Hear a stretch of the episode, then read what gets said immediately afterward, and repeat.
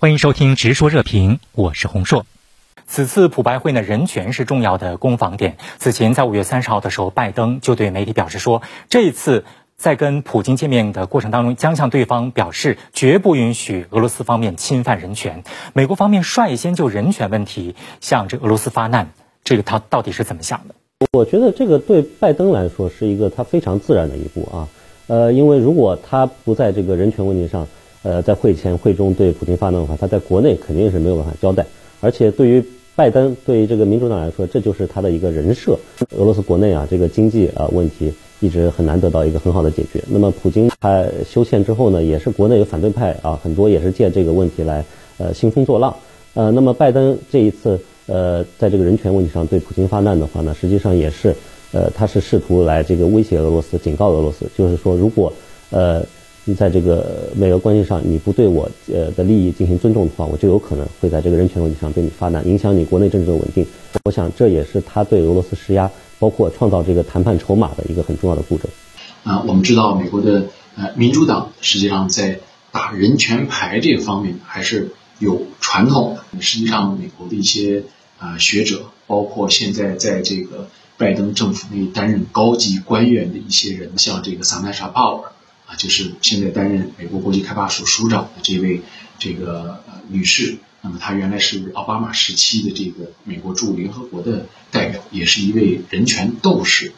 啊，那么这些民主党的这些测试呢，呃，这个他们也都明确的表示呢，应当更加的啊突出啊人权的因素啊，并且呢把人权的因素呢啊人权牌呢作为一种大国战略竞争的一种手段。也就是说，通过强化人权的问题来提升美国的叫道义优势。对于拜登的喊话呢，俄罗斯高层方面也有不少的回应。俄外长拉夫罗夫他就表示说，很高兴跟美国方面谈论人权，并且没有任何禁忌，但是有一个条件，就是要在双方交流的这种条件之下。那在双方交流谈人权有多大的空间呢？冯先生，美俄之间在人权问题上这个交换意见呢？我觉得也是存在一定的空间的，当当然这也会充满着戏剧性。实际上，早在这个七十年代啊，这个人权与贸易条款挂钩一直是美俄之间互相博弈的一个重要的领域。但是，应该实事求是的说，俄罗斯的情况已经发生了重大的变化。首先，在俄罗斯的宪法当中已经明确规定了，人权、民主、自由是俄罗斯的追求和它的宪法原则。尤其要说明的是，俄罗斯已经可以说相当大程度上实行了一人一票的政治选举制度。我记得有一次，普京甚至嘲笑美国，他说：“到底是你这个选举团制度更加有效，还是我们的一人一票的直接投票制度更加民主呢？”并且呢，最最近这一段我们可以看看到西方的精英以及媒体在不断的反思，也就是说，你你说这个俄罗斯是。啊，违反人权，呃，不民主、不自由。但是你美国在这个所谓民主自由的旗号之下，对于对于其他国家的国内政权变动进行大幅度的干预，这个作作何解释呢？所以估计这个围绕人权问题的城墙实践，啊，难以避免。这个拜登呢会继续对俄罗斯施压，而普京呢也继续会对拜登呢进行再教育。打着人权的旗号呢，拜登政府在今年三月二号的时候，就对俄罗斯的反对派纳瓦利内事件，因为这个事件对俄罗斯的一些个人和实体进行了制裁。赵先生，您怎么来看美国方面的这种所谓的人权制裁？纳瓦利内事件呢，呃，是这几年呢，啊，包括美国在内的西方国家呢，跟俄罗斯进行呃博弈的一个非常重要的一个事件。呃，应当说呢，这个呃，拜登政府在上台以后呢。也抓着这个事儿不放。总体上来讲呢，我们看到啊，拜登政府呢是在不断的强化人权制裁的工具。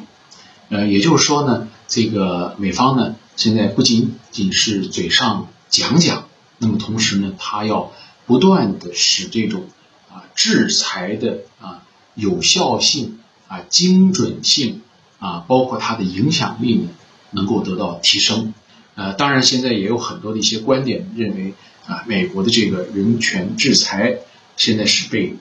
滥用，同时呢，也会对美国自身的造成一些损害，包括在啊金融的问题上，啊，在一些美元的未来地位的问题上，那么这个就可能会导致，那么在下一步的这个人权的领域当中的一些啊美俄的博弈呢，